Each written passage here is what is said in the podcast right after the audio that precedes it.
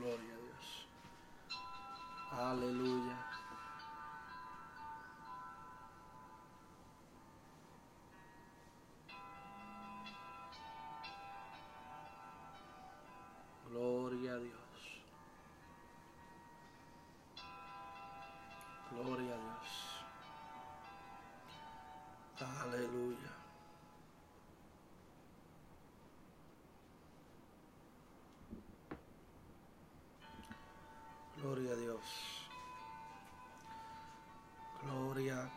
Señor.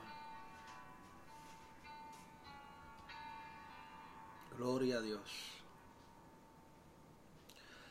Aleluya, aleluya. Gloria al nombre de Jesús. Santo es el Señor. Gloria al nombre del Señor.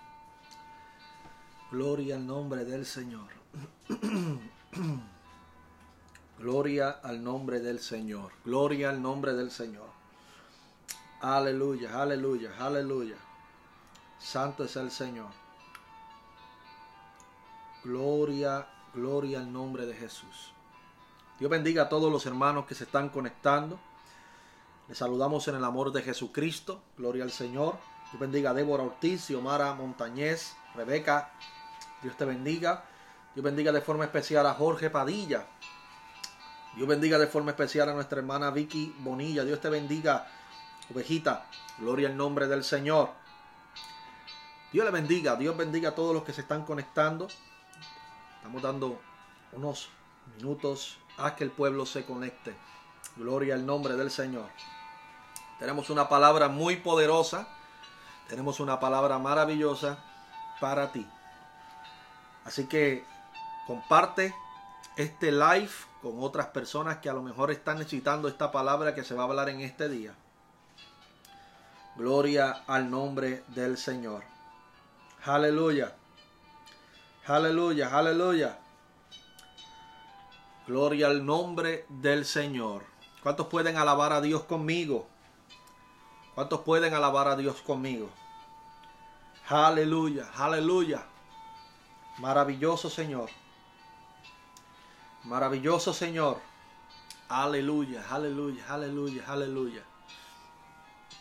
Gloria, gloria al nombre de Jesús.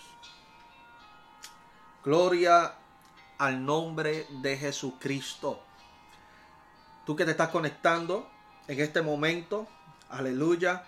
No te vayas, no te vayas. Hay una palabra para ti. Dios bendiga a Madeline Cruz.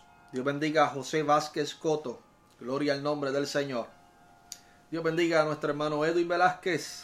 Aleluya. Edwin, Dios te bendiga. Amén. Aleluya. Le damos gracias al Señor. Aleluya porque nos ha permitido una noche más. Un día más donde podemos compartir la palabra del Señor con el pueblo de Dios. Hoy tenemos una palabra que cambiará tu percepción, cambiará tu vida. Lo creemos así en el nombre de Jesús. Amén. Pero tengo un par de anuncios muy interesantes que compartir con ustedes antes de comenzar lo que tenemos que entregar, la palabra que tenemos que entregar. Amén. Tenemos ya, gloria al Señor, por gracia y misericordia de Dios, un local, un templo donde nos estamos congregando todos los viernes a las siete y media y todos los domingos a las 3 de la tarde. Viernes siete y media, domingo 3 de la tarde, en la ciudad de Pensoken, New Jersey. Allí estamos en la dirección 5600 US 130 Pensoken Township, New Jersey 08110. Repito la dirección de nuestro templo 5600 Avenida 130 Pensoken Township New Jersey 08110. Allí estamos congregándonos, la iglesia CDAI de Pensoken. Y le damos la gloria a Dios porque estamos viendo la mano del Señor. Ya celebramos nuestros dos primeros servicios en nuestro templo. Le damos la gloria y la honra a Dios que en tres meses el Señor nos proveyó lugar para reunir las ovejas que el Señor nos ha entregado. Así que les repito, los viernes estudio bíblico a las siete y media y los domingos a las 3 de la tarde culto de milagros, culto de palabra, culto de sanidad y le damos la gloria y la honra a Dios porque estamos viendo la mano del Señor transformando vidas. Gloria al nombre del Señor. La iglesia de Pensoken es una iglesia que apenas tiene tres meses. Gloria al Señor, pero hemos visto un gran desarrollo, hemos visto cómo Dios ha dado forma a este proyecto y le damos la gloria a Dios por lo que Él está haciendo. Así que invitamos a la comunidad cristiana, a todo aquel hermano que está retenido, que no tiene una iglesia, le invitamos los viernes a las siete y media, estudio bíblico, los domingos a las 3 de la tarde, culto de adoración, de milagros, de, de donde Dios hace como Él quiere. Y le damos la gloria a Dios, amados, porque ya tenemos local, tenemos un templo allá en la 5600 y 130 Pensoken Township, New Jersey 08110. Así que están invitados, amén, a la casa del Señor. Bueno, vamos a lo que vinimos. Tenemos grandes cosas para esta semana. Este sábado, a las, este sábado 10 de noviembre a las 9 de la mañana, estaremos dando el seminario Santidad. Amén. ¿Dónde será este seminario? En el Instituto Teológico Lumbrera. Este, este lugar se encuentra en la 2236 Orthodox Street, Filadelfia. Amén. Así que le invitamos, gloria al Señor, al seminario Santidad, donde estaremos exponiendo, ¿verdad? Un poderoso taller de lo que es la santidad bíblica. Amén. Esto será este sábado a las 9 de la mañana en el Instituto Teológico Lumbrera, en la 2236 Orthodox Street en Filadelfia. Así que le invitamos este sábado a las 9 de la mañana a que sea parte de este gran seminario. Tenemos grandes proyectos. El 18 de noviembre tendremos nuestro culto de inauguración. Una celebración. Tendremos una gran fiesta del Señor en nuestro templo. Amén. Así que le invitamos este será el 18 a las 3 de la tarde, donde tendremos una agrupación, música, tendremos un ambiente glorioso y tendremos una palabra que cambiará tu vida. Así que te invitamos 18 de noviembre a las 3 de la tarde en la dirección que ya he dado de nuestro templo. Así que le damos la gloria a Dios por todo lo que el Señor está haciendo y lo que va a seguir haciendo. Tenemos un mensaje hoy bajo el tema un llamado real. Y queremos compartir esta palabra que está bajo el tema un llamado real. Y la Biblia nos habla, la Biblia nos habla en el Evangelio de Juan, capítulo 3, versículo 31 en adelante. Juan, capítulo 3, verso 31 en adelante, dice la palabra del Señor. El que de arriba viene es sobre todos. El que es de la tierra es terrenal. Y cosas terrenales habla. El que viene del cielo es sobre todos. Y lo que vio y oyó, esto testifica. Y nadie recibe su testimonio.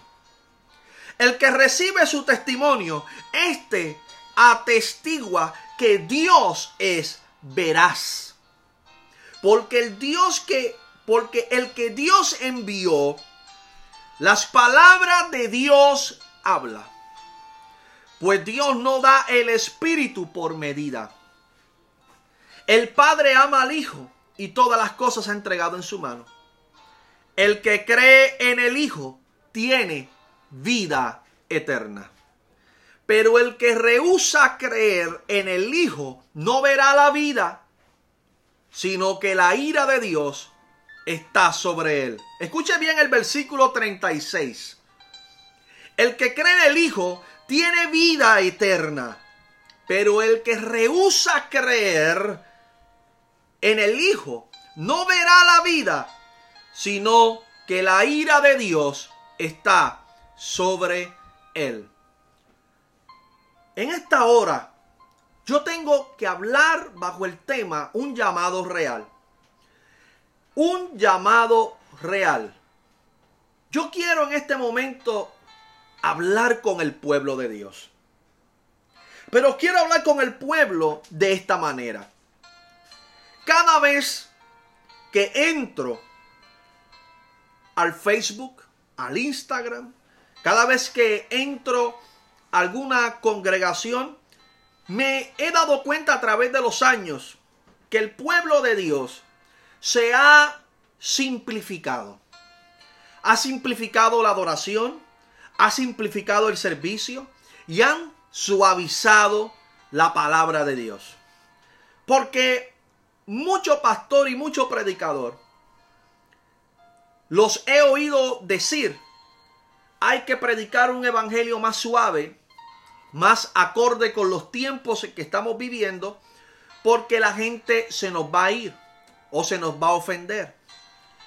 Y hoy en día estamos viendo todo este avance, todo este eh, mover que se está introduciendo en las congregaciones y que se está introduciendo de una forma increíble también en las plataformas sociales, donde el Evangelio se ha simplificado al gusto de la gente, donde ya no se predica la palabra tal y como está, por la sencilla razón de no ofender o no hacerle daño a nadie. Estamos viviendo tiempos de indefinición. Yo quisiera que alguien entendiera lo que significa la palabra indefinición. La palabra indefinición significa que algo no se ha definido, que algo no se conoce o que algo todavía no sabe qué significa. Y qué triste es poder ver que a, a esta hora y en este día del 2018 estamos viendo una iglesia que celebra la victoria. Una iglesia que celebra los templos llenos. Una iglesia que celebra conciertos y celebra mucho espectáculo. Pero cuando nosotros analizamos la mentalidad bíblica del pueblo de Dios. Estamos viendo un pueblo que en repetidas ocasiones dice que no es necesario estudiar las escrituras. Que no es necesario ir a un instituto bíblico. Que no es necesario ir a seminarios. Que no es necesario prepararse. Porque el Espíritu Santo te va a enseñar y te va a dar la palabra que tú necesitas hablar para que la gente conozca a Dios. Y todo este tipo de cosas yo he podido escuchar. Hasta han citado el versículo este de Primera de Corintios, si no me equivoco, que la letra mata más el espíritu vivifica. Achacando esas palabras a lo que Pablo decía de que no había que estudiar la palabra. Y esto me consterna bastante. Es una de las cosas que más me preocupa. Pero no solo ver al pueblo decir esto, sino ver a líderes y a pastores, incluso líderes de verdad, de, de congregaciones, pastores, decir que no es importante estudiar la palabra. Esto me preocupa porque este tipo de líder o este tipo de congregaciones o este tipo de creyentes que dicen este tipo de cosas, lo que están diciendo es algo inverosímil, sin sentido, porque la Biblia claramente dice, mi pueblo perece por falta de conocimiento. Mi pueblo se muere por falta de conocimiento. Fíjese que Dios las más de cuatro o cinco veces que dijo esto, tanto en el Antiguo Testamento como en el Nuevo Testamento, refiriéndose a lo que él quería decir en el Antiguo Testamento, estaba hablando claramente de que el pueblo perecía, decaía se iba en declive espiritual por falta del conocimiento de Dios y de su ley. Entonces yo le pregunto, ¿esos versículos en la Biblia están puestos ahí de, de museo para que los leyéramos y como no tiene que ver con nosotros, con nuestro tiempo, porque ahora las cosas tienen que ser más modernas, más nuevas.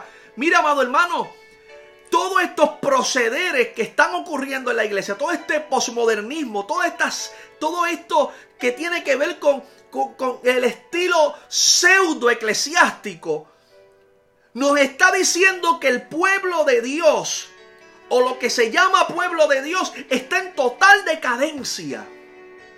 Jesús le decía a los fariseos, este pueblo de labios me honra, pero su corazón está lejos de mí.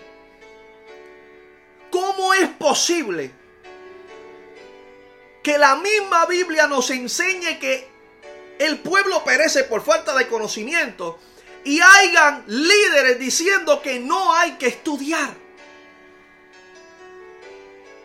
Cuando claramente la Biblia, en toda la Biblia, nos habla de que tanto los judíos, de tanto los profetas, tanto los sacerdotes, tenían que pasar por un proceso de aprendizaje. El mismo apóstol Pablo tuvo que pasar 14 años aprendiendo. Los discípulos de Jesús pasaron tres años en una escuela. ¿Cómo es posible que el pueblo de Dios hoy diga que no es necesario? Entonces, ¿de qué estamos hablando? Todo esto está figurando la decadencia espiritual en la cual están la, las iglesias. yo como pastor como teólogo en la palabra, tengo que decir y tengo que decirle al pueblo que tiene que abrir los ojos, que tiene que despertar, porque ese letargo sueño, el cual Pablo lo cita en Efesios capítulo 5, eh, eh, versículo 12 o 13, si no me equivoco, dice, por lo cual dice, despiértate tú que duermes, levántate de los muertos y te alumbrará Cristo. Es tiempo de volver a la Biblia. La iglesia de hoy está llena de, de, tanto feature y de tanto adorno, los templos muy bonitos, las sillas muy cómodas, la gente muy bien vestida, una muy buena música. Pero hoy en día los servicios se van en música, en cánticos, en, en, en pantomimas, en bailes y en danza. Pero la palabra solo es una más mínima y pequeña fracción del servicio, aproximadamente unos 30 minutos. Ya el pueblo no clama por la palabra.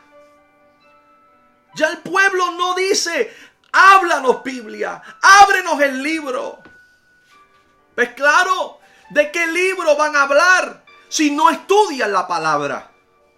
Jesús decía, escudriñar las escrituras en el capítulo número 5, versículo 39, escudriñar las escrituras. ¿Y qué es escudriñar, amado pastor, evangelista, ministro, líder, hermano y hermana? ¿Qué es escudriñar? Es investigar, es profundizar, es estudiar.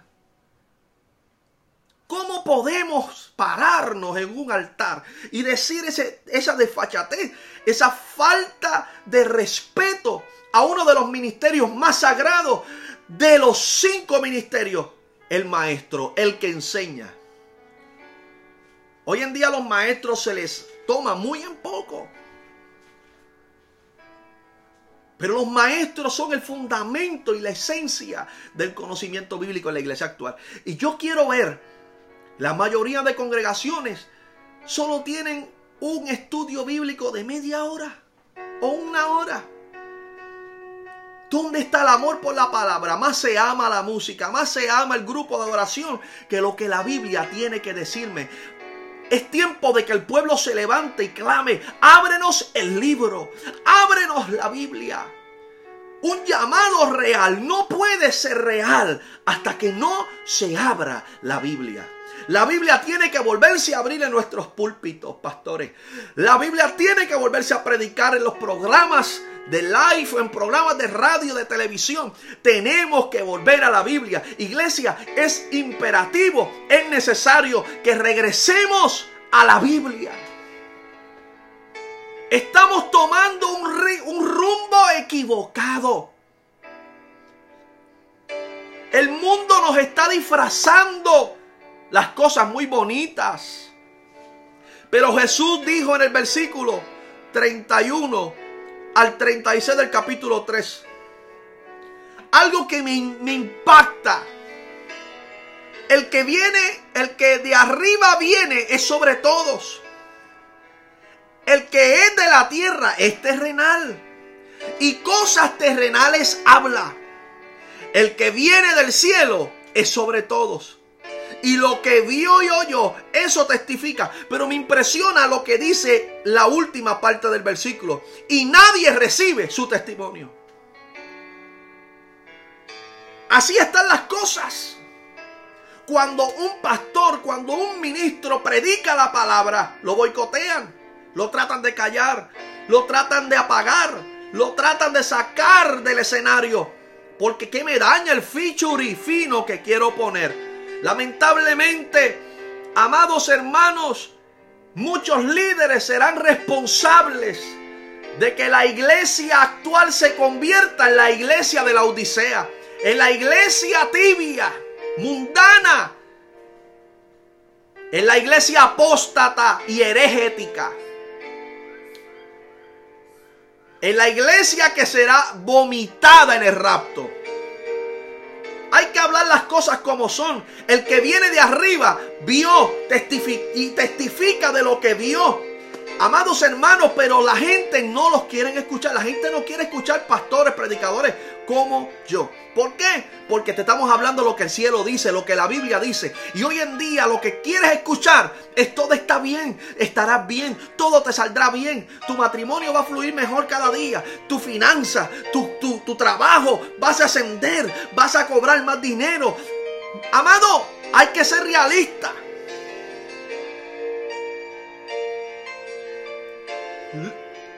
Que se está hablando de que te va a ir todo bien, de que vas a prosperar. Sí, sí, sí, sí. Todo es muy positivo, muy bonito. Pero Jesús claramente decía algo que me impresiona.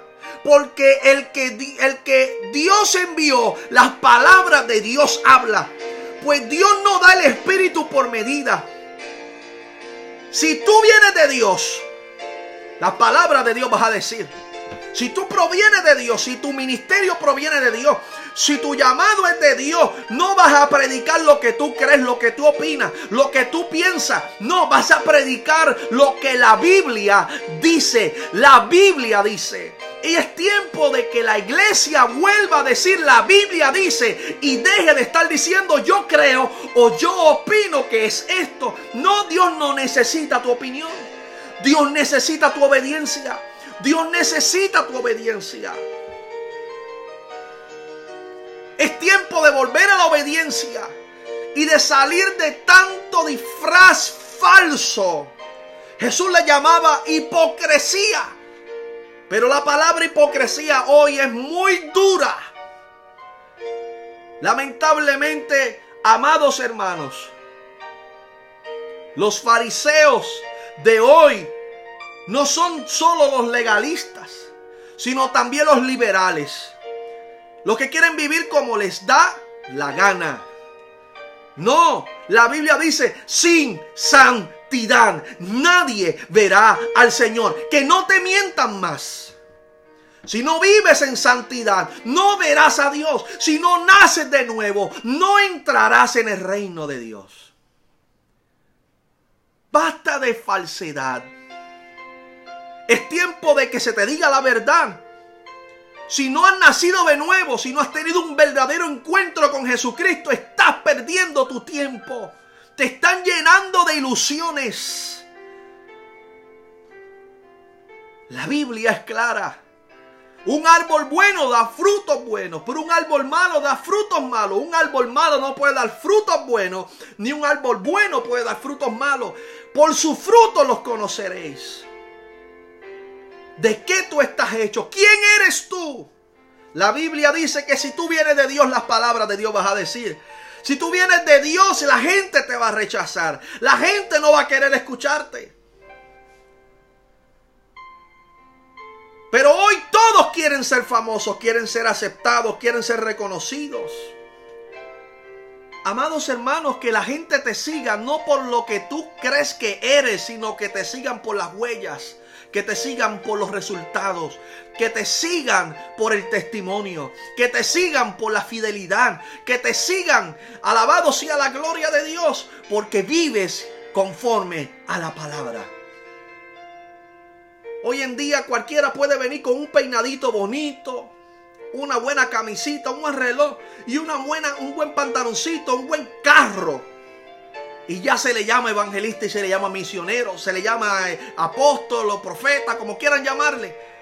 La iglesia de hoy está llena de titulografías, pero están vacíos de palabra.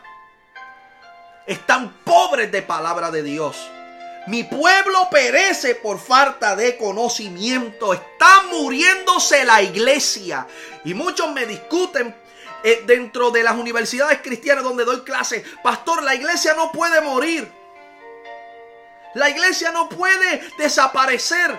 Ya lo está haciendo. La iglesia de la Odisea es un cáncer que está carcomiendo a la iglesia verdadera. Una iglesia acomodada, económicamente y, bien vestida y con muy buena apariencia, pero son tibios, viven una vida endeble, hipócrita, vacía, sin fundamento. Jesús les llamó miserables. Ese predicador no me gusta, me está diciendo miserable. Bueno, si te sientes miserable, necesitas a Jesús. Jesús puede cambiar tu vida miserable y transformarla en una vida valiosa, más valiosa de lo que es. Pero ya basta de, de tanto, de tanta mentira y falsedad. El Evangelio es verdad que hace libre, que, que, que, es poder de Dios para salvación. Amado, la salvación no se siente, se ve. La gente salva se puede identificar porque el Espíritu Santo da testimonio de que eres hijo de Dios. Amado, la Biblia es clara. Cuando sigue diciendo en el versículo 36, el que cree en el Hijo tiene vida eterna.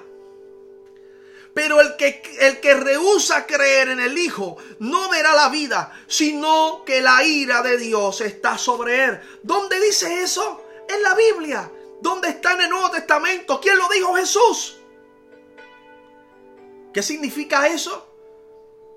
¿Cuántas personas hoy la ira de Dios ya está sobre ellos? ¿Por qué? Porque han rehusado creer en la palabra. Han rehusado creer en Jesucristo. Han rehusado en un verdadero compromiso. Jesús no quiere que le digas.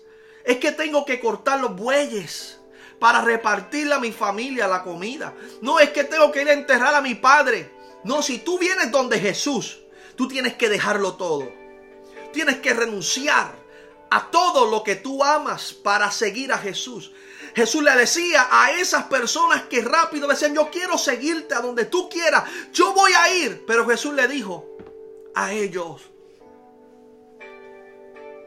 tú quieres ir a enterrar a tu padre, deja que los, deja que los muertos entierren a sus muertos y tú sígueme.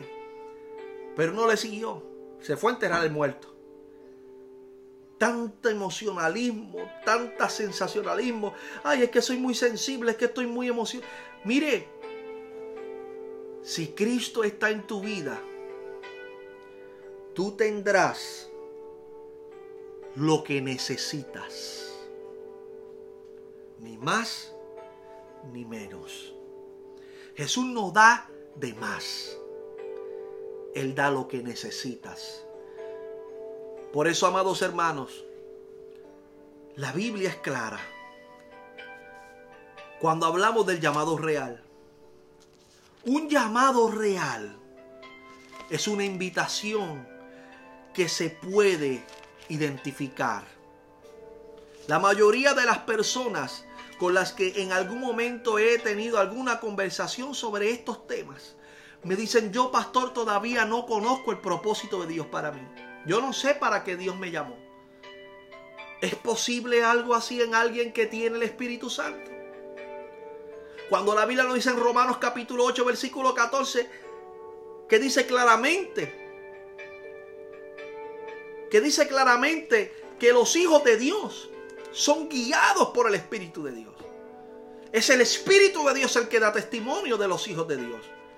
Entonces, ¿cómo es posible que la gente diga que tiene algo cuando no, no resulta lo que tiene en definición? En que puedan entender y conocer, oye, Dios me trajo aquí por un propósito y este es el propósito.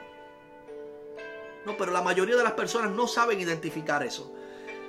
¿Cómo es posible que tú tengas a Dios por dentro y tú no sepas lo que Dios quiere hacer contigo? Muy sencillo lo que Dios quiere hacer contigo es salvarte. Pero ¿cómo te puedes salvar si tú no encuentras un lugar en ti mismo? Si tú no encuentras un llamado en ti. Ah, no, porque yo no, yo, yo no siento que soy pastor, yo no siento que soy evangelista, yo no estoy hablando de ministerio, yo estoy hablando de cuál es el llamado real. El llamado real no es al ministerio, el llamado real es a una relación con Él. Si tú te convertiste a Jesús, si tú llevas tiempo en la iglesia y tu relación con Dios es pobre y miserable, Tú nunca te convertiste a Jesús. Nunca conociste a Jesús. No te engañes más. La Biblia dice en el capítulo número 10, versículo 27, mis ovejas oyen mi voz. ¿Hace cuánto tiempo tú no oyes la voz de Dios? Pastor, yo nunca he oído la voz de Dios. ¿Cómo es posible que tú siendo oveja nunca oigas su voz? ¿Alguien me puede explicar no, pastor, porque no todo el mundo tiene la misma capacidad, no todo el mundo. No, no, no estamos hablando de humanidad, estamos hablando del espíritu. Espiritualmente todos somos iguales. Tenemos las mismas capacidades, tenemos la misma intuición, tenemos la misma capacidad de voluntad, tenemos la misma capacidad en el corazón y en la mente. Solo que no nos interesa o ni siquiera nos ha llamado la atención o ni siquiera realmente hemos recibido un llamado real. Porque las ovejas de Jesús conocen, oyen su voz. Pastor, yo estoy en silencio. Una oveja nunca está en silencio. Una cosa es un proceso donde tú no ves lo que Dios ha dicho para tu vida. Y otra cosa muy diferente es que tú no sepas qué camino tomar. Porque si tienes el Espíritu Santo hay dirección en ti. Hay propósito en ti. Hay una voluntad que te mueve, hay una fe que se desarrolla, hay una transformación que ocurre. No importa el proceso que tú estés viviendo, escúcheme, escúcheme bien. Siempre, si eres oveja, vas a oír su voz. Pastores, que yo no oigo la voz de Dios. No tiene que oír la voz de Dios. Dios guía. Dios muestra, Dios pone gente en tu camino para ayudarte. Dios abre caminos que muchas veces ignoramos porque estamos desconectados. Pero Jesús dice algo muy calificativo. Mis ovejas, las que son mías, oyen mi voz. Pero mira lo que sigue diciendo. Y yo las conozco. Son sus ovejas, las que son de Él. Él las conoce. Él sabe quiénes son ovejas. Pero hay algo muy interesante porque Jesús, recuerde Jesús, no soy yo el que lo está diciendo. El versículo 27 de Juan capítulo 10 dice, y me siguen.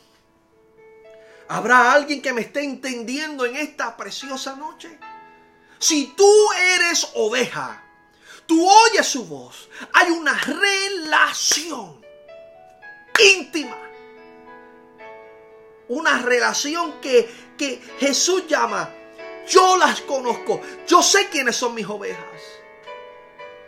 ¿Saben por qué yo sé quiénes son mis ovejas? No solo porque me oyen, sino porque me siguen. No importa el camino difícil, no importa lo duro que sea. Mis ovejas siempre me van a escuchar y siempre me van a seguir porque hay una relación íntima. Hay una conexión, hay una coinonía que solo ocurre cuando alguien nace de nuevo. Versículo 28, mira lo que dice, y yo les doy vida eterna. ¿A quién le da vida eterna? A sus ovejas. La salvación no es una oración repetida, lo he dicho, sin fines de ocasiones. La salvación no es una oración hipócrita, fingida y repetida. La salvación es un proceso donde se tiene que producir evidencias como los frutos de arrepentimiento, que son tres, santificación, regeneración y justificación. Si esos tres frutos iniciales, que son el fundamento de los demás frutos que tienes que dar, no están en tu vida, no los puedes evidenciar, entonces no has nacido de nuevo. Solo repetiste una falsa oración. Porque la Biblia claramente me dice, mira lo que me dice la Biblia, aquí mismo en el Evangelio de Juan. Aleluya. Juan capítulo 9, versículo 31. Escuchen bien lo que dice la Biblia, porque es que la gente hoy en día, yo opino, pastor, yo creo, no estoy opinando, estoy diciendo lo que dice la Biblia. La Biblia me dice en Juan 9:31, y sabemos que Dios no oye a los pecadores. ¿Quién lo dice? La Biblia. Entonces Dios no oye al mundo, pastor. Y sabemos que Dios no oye a los pecadores. Oye, ¿habrá alguien aquí en esta casa que me diga que entiende esto? Mira lo que dice. Lo dice Jesús en el versículo 31 de Juan 9. Y sabemos que Dios no oye a los pecadores. No los oye. Pero ¿a quién oye Dios? Al que es temeroso. Pero si alguno es temeroso de Dios y hace su voluntad, ¿qué dice al final? A ese Él oye. ¿O habrá alguien que me entienda? Dios no oye a cualquiera. Dios oye a los temerosos. Dios oye a los que hacen su voluntad. A esos Él oye. Te pregunto, ¿Eres temeroso? ¿Haces su voluntad? ¿Cómo vas a ser temeroso?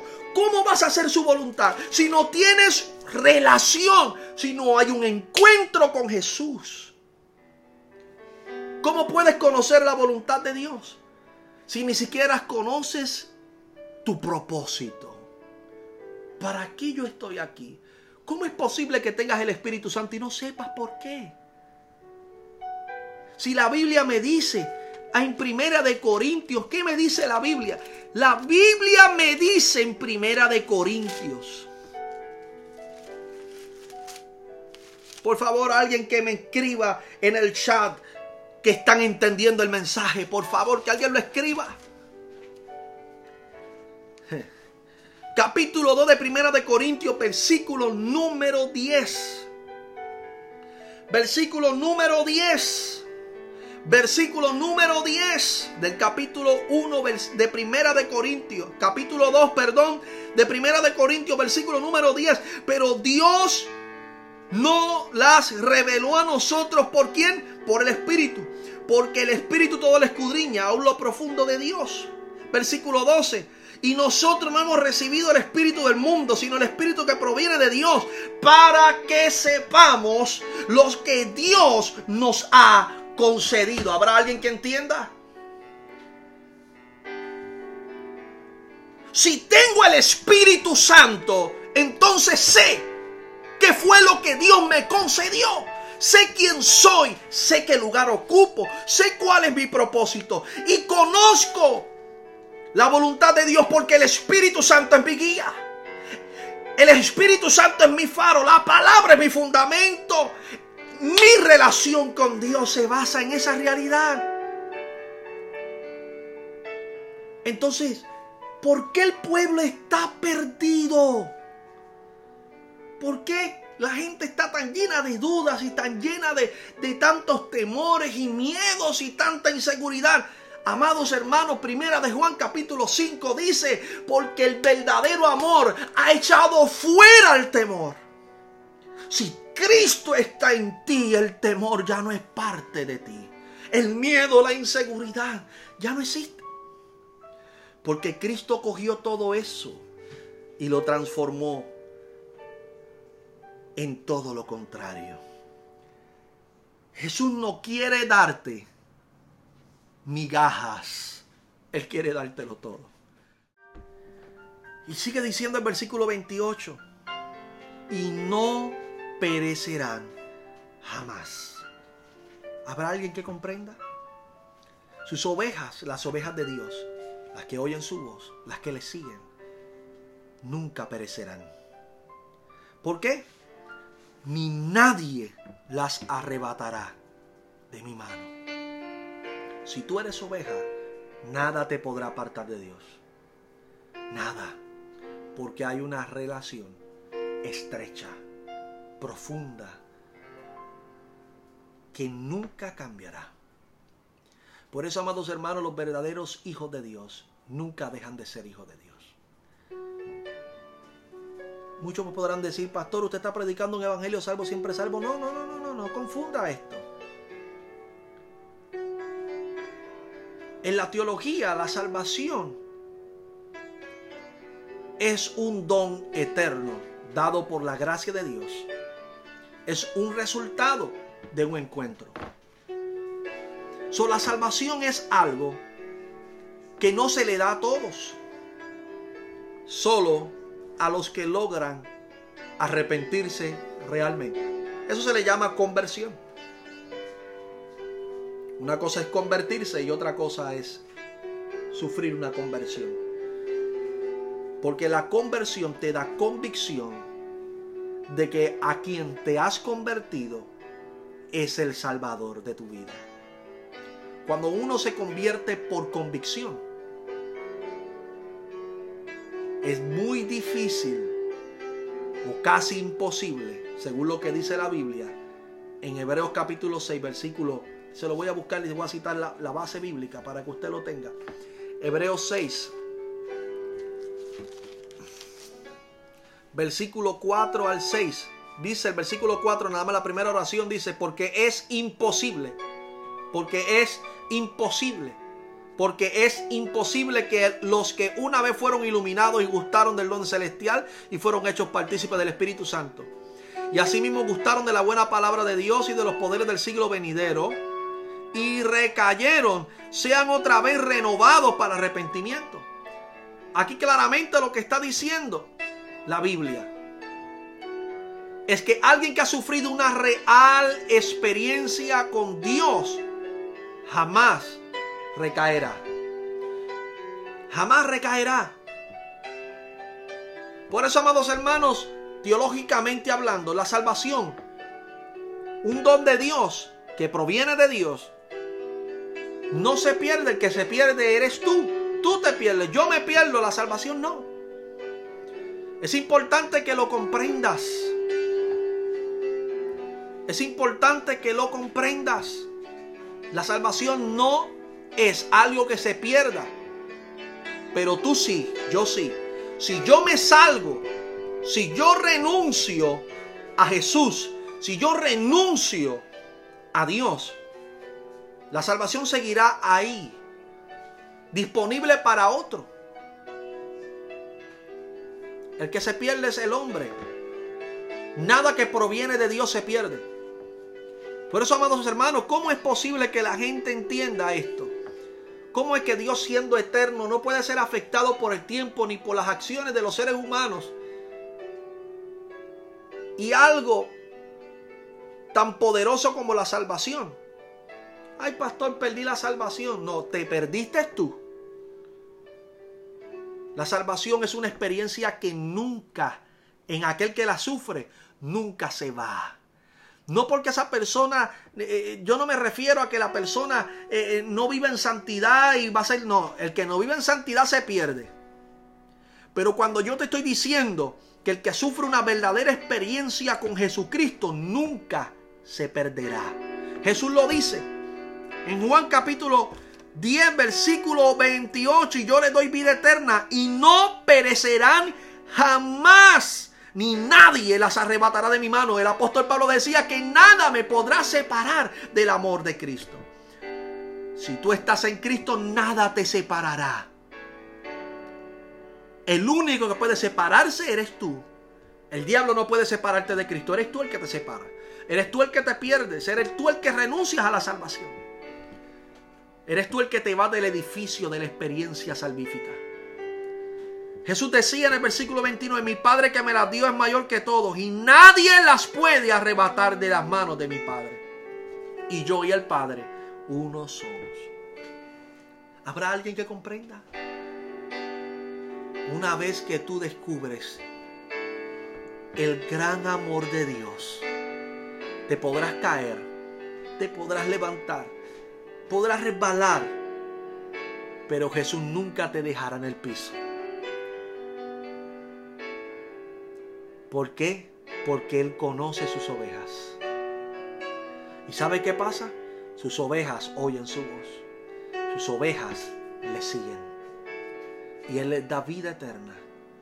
Y Él te da la garantía de que nadie podrá arrebatarte de su mano. Siempre y cuando tú hayas sufrido una verdadera experiencia con Jesús, nadie te arrebatará de las manos de Él. Él es nuestra garantía.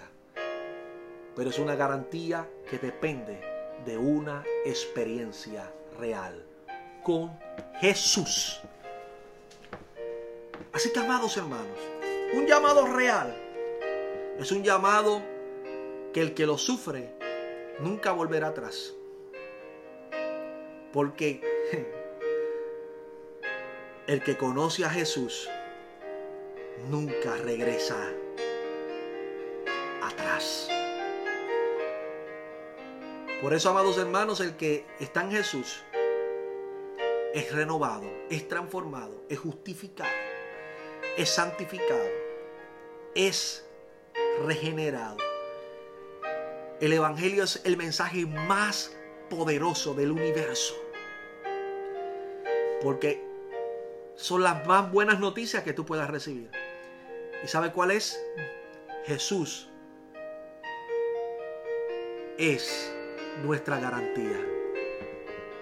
Él nos está diciendo que si tú eres su oveja, nadie te arrebatará de su mano. No hay que tener miedo en las manos de Jesús. No hay que, ser, no hay que vivir en inseguridad en las manos de Jesús. Jesús te está diciendo que no hay nada que pueda arrebatarle de su mano a su oveja. Por eso, en esta hora yo te hago un llamado. ¿Quieres conocer al Jesús de la Biblia? ¿O quieres seguir con el Jesús de la religión? ¿Quieres seguir con el Jesús del miedo? ¿Quieres seguir con el Jesús de la inseguridad?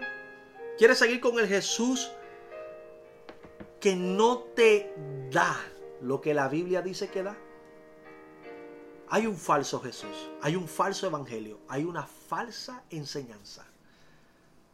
Pero todas estas cosas están ocurriendo dentro del sistema eclesiástico porque los líderes muchos líderes, no todos, muchos de ellos, no quieren enseñar y no quieren predicar la palabra de Dios tal y como está. Tenemos que dejar las opiniones y comenzar a predicar la palabra. Es momento de que volvamos al Evangelio. Es momento de devolverle el Evangelio a la iglesia. Es momento de volver a reevangelizar a la iglesia. Es momento de volver a reabrir.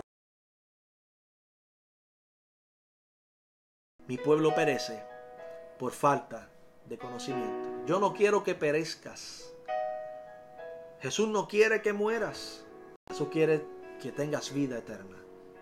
Pero eso depende de ti. No te aferres a lugares donde no te dan la palabra.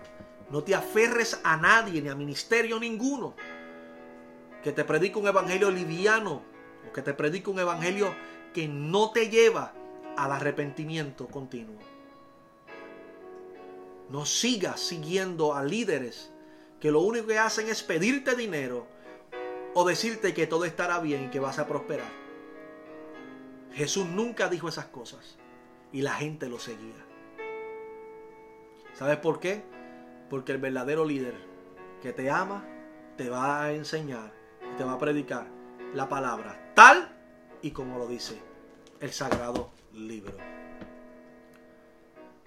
Así que hago un llamado al pueblo, un llamado real, a la autodefinición.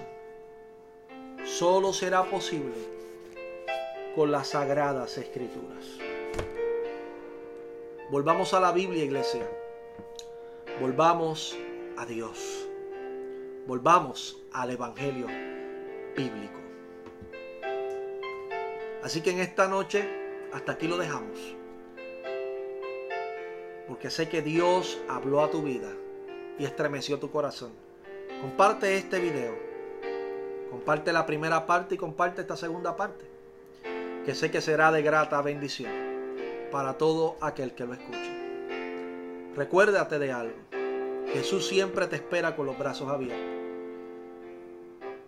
Si has pecado, si has fallado, no te preocupes. Arrepiéntate de corazón. Y deja que Jesús entre a tu vida. No por una oración que tú repitas de otro. No. Por una confesión. Porque la Biblia dice que el que no confiesa su pecado no prosperará. Confiesa tu pecado. Ve donde Jesús. Y dile lo culpable que te sientes lo sucio que te sientes por el pecado. Y dile que te limpie, que te perdone. Y Jesús lo hará, si tú lo permites. Y créeme que si lo haces y lo conoces, jamás, jamás te apartará de él. Así que amados hermanos, en esta hora quiero hacer una oración. Padre, en el nombre de Jesús, bendice este pueblo que ha estado escuchándonos esta ya casi hora. Permítele Dios que esta palabra no torne atrás vacía, sino que haga para lo que fue enviada a hacer. Abre el entendimiento a tu pueblo. Ilumínale en su corazón. Y ayúdales, Padre de Gloria, a entender la gran verdad de tu palabra. Ahora, Padre, salva, sana, liberta, haz milagros y maravillas, como tú solo lo sabes hacer.